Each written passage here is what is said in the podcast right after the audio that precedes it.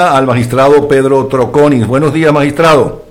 Muy buenos días, Napoleón. ¿Cómo estás? Gracias por esta llamada y esta invitación a tu programa. No, gracias por atendernos y tan temprano en la mañana. Eh, para mucha gente, yo sé que para usted no, eh, porque es un hombre trabajador. Eh, mire, gracias, cuéntenos, este, esta decisión eh, tiene que ver exactamente con la justicia venezolana, porque mucha gente dirá, bueno, pero eso es en el exilio, ¿qué le pueden hacer? Cuéntenos hasta qué punto esta decisión del Tribunal Supremo de Justicia eh, que usted anunció en el día de ayer es eh, obligante en Venezuela. Ok, te explico más o menos los términos de la decisión. Es una decisión perfectamente ejecutable en virtud de que se recibió denuncia por parte del ciudadano Ever García Plaza, en donde señala a, entre ellos a Nicolás Maduro, Diosdado Cabello y las personas que mencionaste, Tarek Lanzami y un, número considerable de generales, eh, como responsables de delitos de lesa humanidad.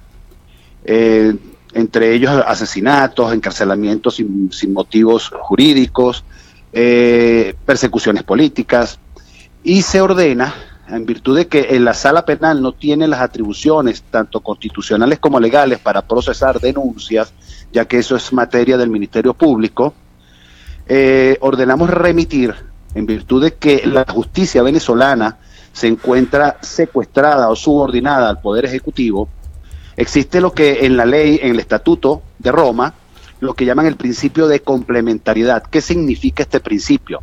Que si la justicia interna en Venezuela no funciona para procesar delitos de lesa humanidad, se activa lo que es la justicia internacional ante la Corte Penal Internacional. Esta, esta, esta que está parada en el Estatuto de Roma, que es ley en Venezuela por ser eh, eh, eh, Venezuela Estado parte desde el año 2000, comienza entonces a iniciar una investigación contra las personas que se mencionan en esa denuncia. Por eso, para darle respuesta a esta solicitud presentada por el ciudadano Ever García Plaza, se ordena la remisión inmediata de la denuncia con los anexos presentados, donde están mencionadas estas personas como responsables de delitos de asesinato, vuelvo y repito, delitos de encarcelamiento, delitos de persecución, inclusive en las bases programáticas del Partido Socialista Unido se contempla, ya eso quedará eh, a criterio de la fiscal ante la Corte Penal Internacional, delitos de genocidio, porque es una persecución sistemática a los efectos de exterminar un grupo en nuestro país que piense distinto a la ideología consagrada dentro de esas bases programáticas del Partido Socialista Unido. Entonces, decisión que lo que hacemos es remitir a la fiscal ante la Corte Penal Internacional para que inicie de oficio la investigación contra este grupo de personas por delitos previstos en el artículo 5 de la ley de estatuto. Y repito, ahí se consagran delitos de genocidio, delitos de lesa humanidad, crímenes de guerra que no están previstos en este caso en particular y delitos de agresión, que son los cuatro delitos internacionales que procesa la Corte Penal Internacional y después en sus distintos artículos tiene una discriminación de qué consiste el delito de genocidio, en qué consisten los delitos de lesa humanidad y en los delitos de lesa humanidad nos vamos a encontrar este encarcelamiento sin motivos fundados, estos eh, asesinatos, y las persecuciones políticas. Entonces, trasladamos lo que es a la justicia internacional a los efectos de que se realicen las investigaciones y procese y se juzgue a estas personas. También, eh, como el Consejo de Seguridad de la ONU es uno de, las, de, de, los legitimados dentro del Estatuto de Roma para presentar denuncias, le exhortamos o le rogamos a que sean vigilantes y hagan, sigan esta denuncia remitida a la, a la Fiscalía de la Corte Penal Internacional. Igualmente se le solicita al Consejo de Seguridad de la ONU que a través de Interpol eh, imponga las medidas o alertas que ellos consideren a bien a los efectos de que estas personas se mantengan sujetas a este proceso que se va a iniciar ante la Corte Penal Internacional. Todo esto en base al artículo 95 del Reglamento de Tratamiento de Datos de Interpol donde tiene una participación activa el Consejo de Seguridad de la ONU junto con Interpol a los efectos de imposición de medidas. Es decir, eh, es decir que este, en este momento de aceptar esta petición de ustedes como eh, magistrados del Tribunal Supremo de Justicia en el exilio, la Corte Penal Internacional, de enjuiciarlos y quedar como eh, culpables ¿no? Las autoridades no solamente venezolanas, sino internacionales tienen la obligación de eh, buscarlos y eh, llevarlos a prisión. Así, y hacerlos que se sometan a la justicia internacional. Aquí sí no hay la prebenda de que si el funcionario es de alta jerarquía, que si es el presidente de la República. No, no, esto no opera a nivel de justicia internacional. Aquí no hay antejuicios de mérito, aquí no hay absolutamente nada de lo que consagra la legislación interna. Simplemente se someten al proceso y si, la, si, y si ellos se niegan a someterse a ese proceso, serán entonces en donde la Fiscalía considerará o no si pide a la sala de cuestiones preliminares que se dicte una orden de arresto contra estas personas los efectos de llevarlos a proceso. Esto sucedió en un caso que tiene antecedentes, en el caso de la República Democrática del Congo, en donde su presidente fue presentado ante la Corte Penal Internacional por el propio Estado parte a través de una denuncia y él mismo fue procesado, inclusive condenado y en estos momentos está pagando una condena por, por delitos de lesa humanidad. Eh, otro antecedente tenemos al presidente de la República Centroafricana, tenemos en Sudán, inclusive, fue presentada la denuncia directamente por el Consejo de Seguridad de la ONU, porque como te repito, en el artículo 13 del Estatuto de Roma, dentro de las, de las instituciones que tienen cualidad para presentar denuncias ante la Fiscalía, se encuentra el Consejo de Seguridad de la ONU. Entonces, por eso la exigencia al Consejo que sea vigilante y siga esta denuncia que se le está pidiendo a la fiscal ante la Corte Penal Internacional que inicie de oficio en contra de estos funcionarios mencionados. Ahora, usted dice que es ley en Venezuela, así lo afirmó, pero tantas cosas son leyes en Venezuela, eh, tantas cosas son obligatorias por parte de la Constitución y no y se viola descaradamente la Constitución y no solamente el régimen.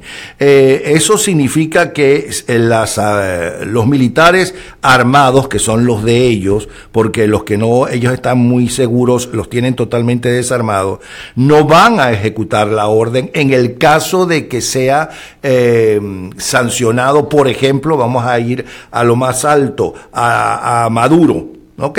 Y a Diosdado Cabello. Eh, eso significa también entonces que la Interpol o quien sea puede entrar en Venezuela legalmente y secuestrarlos, como se hizo con tantos dictadores. Voy más allá, Napoleón. Funcionario que se niegue a ejecutar órdenes de la sala de cuestiones preliminares peticionadas previamente por el fiscal ante la Corte, que se niegue a ejecutar dicha orden, bien sea de aprehensión, bien sea otros tipos de medidas, se le puede iniciar directamente una investigación como complicidad en los delitos que se le imputan a estas personas. Entonces ahí es donde el funcionario debe pensar, bueno, ya aquí estoy escapa de la que la jurisdicción, eh, la, la ley interna, que vuelvo y repito, el Estatuto de Roma es ley interna y debe existir un acatamiento porque ya no es la legislación de, dentro de las fronteras de Venezuela quien está procesando una legislación internacional que en un momento determinado pudiera ¿verdad? promover una intervención a los efectos simplemente de aprender a esta persona y trasladarla a la jurisdicción eh, internacional.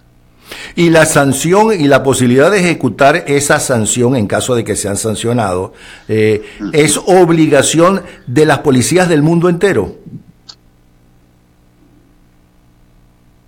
Están a la orden de la Corte Penal Internacional de ejecutar las medidas impuestas. Bueno, pues muchísimas gracias. ¿Quiere agregar alguna otra cosa más, doctor Toconis? Bueno, Napoleón, que el trabajo que estamos haciendo, muchos dirán, bueno, que el Tribunal Supremo de Justicia en el exilio, qué facultades puede tener o no. Tenemos todas las facultades previstas en la Constitución y en la Ley Orgánica del Tribunal Supremo de Justicia, porque es de recordarle al mundo, y como hemos sido reconocidos tanto por la OEA, como por el Parlamento Europeo, como presidentes de Chile, Paraguay, Argentina, que tenemos todas las atribuciones previstas en la Constitución, simplemente por haber sido elegidos, juramentados, de acuerdo con la Carta Magna y la ley orgánica del Tribunal Supremo de Justicia. Además, usted... las bases judiciales y las bases legales de nuestra de nuestro sustento como legítimos del Tribunal Supremo de Justicia. Bueno, además ustedes, tanto como ciudadanos, como magistrados, como abogados, están cumpliendo con la Constitución y, por cierto, la Asamblea Nacional, al haberlos elegido, está, estaba obligada a hacerlo y está cumpliendo así la Constitución. Felicitaciones por el trabajo que están haciendo y, bueno, y eso tiene y acarrea en una dictadura que usted no puede estar eh, en su casa, con su familia, con su gente, eh, sino en el exilio. Eh, y también a cualquier persona que tenga conocimiento sobre delitos de, lesa humanidad o, delitos internacionales o crímenes internacionales, que perfectamente presente sus denuncias, porque ya existe lo que llamamos los antecedentes, la jurisprudencia creada por este Tribunal Supremo de Justicia para remitir todas las denuncias que se reciban a la Fiscalía ante la Corte Penal Internacional. Por cierto, esto que ustedes acaban de hacer agiliza aún más la intervención de, un juicio en la Corte Penal Internacional, ¿no? Claro, porque se, exige, se le exige, no, pues esa no es la palabra correcta, se le exhorta a la fiscal que inicie de oficio esas investigaciones y es un organismo reconocido en Venezuela quien se lo está peticionando. Entonces, en consecuencia, el camino es mucho más expedito y mucho más fácil para la fiscal ante la Corte Penal Internacional. Gracias, el magistrado doctor Pedro Troconis con la noticia judicial del día. Bienvenido. Usted está en lamira.net, su portal de información y opinión sobre temas de política, economía, finanzas, negocios, salud y mucho más. No deje de visitar nuestra página web en lamira.net donde encontrará este y muchos otros programas de gran interés para usted.